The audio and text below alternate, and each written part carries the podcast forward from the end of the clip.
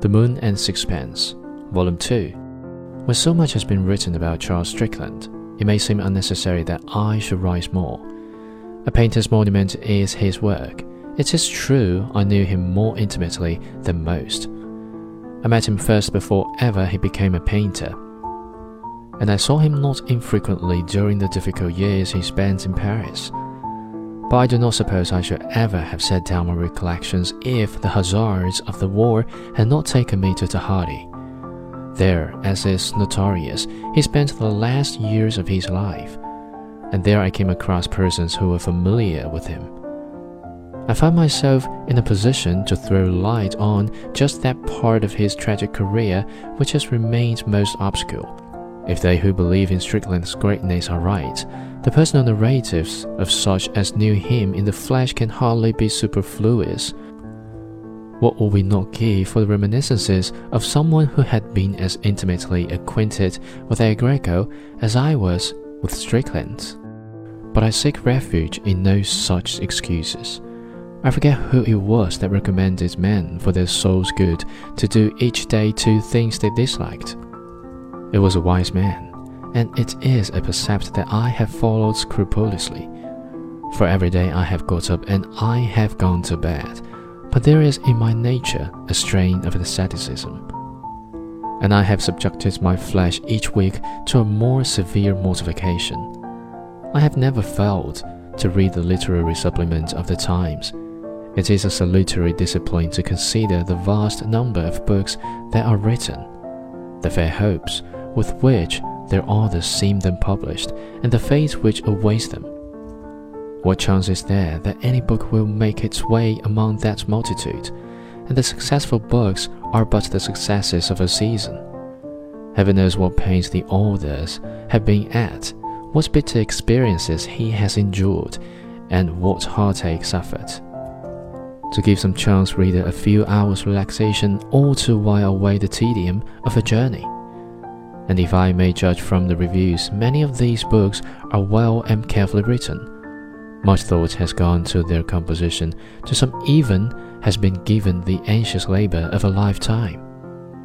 The moral I draw is that the writer should seek his reward in the pleasure of his work and in release from the burden of his thought. And indifferent to all else, care nothing for praise or censure, failure or success.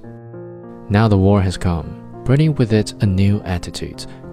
Youth has turned to gods we of an earlier day knew not, and it is possible to see already the direction in which those who come after us will move. The younger generation, conscious of strength and tumultuous, have done with knocking at the door. They have burst in and seated themselves in our seats.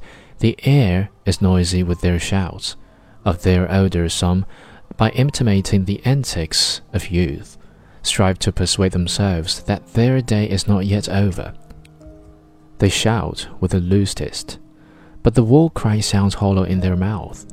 They are like poor wantons attempting with pencil, paint, and powder, with shrill gaiety, to recover the illusion of their spring. The wiser go their way with a decent grace. In their chastened smile is an indulgent mockery.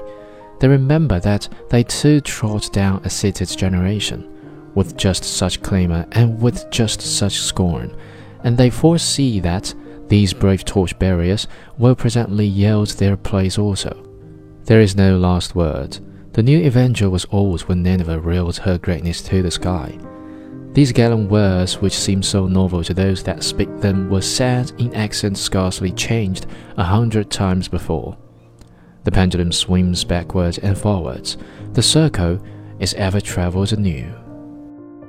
Sometimes a man survives a considerable time from an era in which he had his place into one which is strange to him, and then the curious are offered one of the most singular spectacles in the human comedy.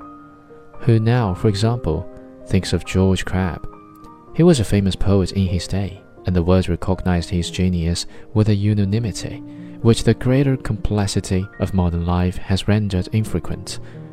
He had learned his craft at the school of Alexander Pope, and he wrote moral stories in rhymed couplets. Then came the French Revolution and the Napoleonic Wars, and the poets sang new songs. Mr. Crabbe continued to write moral stories in rhymed couplets. I think he must have read the verse of these young men who were making so great a stir in the world, and I fancy he found it poor stuff. Of course, much of it was, but the odes of Keats and the Wordsworth, a poem or two by Coleridge, a few more by Shelley, discovered vast realms of the spirit that none had explored before. Mr. Crabbe was as dead as mutton, but Mr. Crabbe continued to write moral stories in rhymed couplets. I have read desultorily the writings of the younger generation. It may be that among them a more fervid Keats, a more ethereal Shelley, has already published numbers the words will willingly remember. I cannot tell.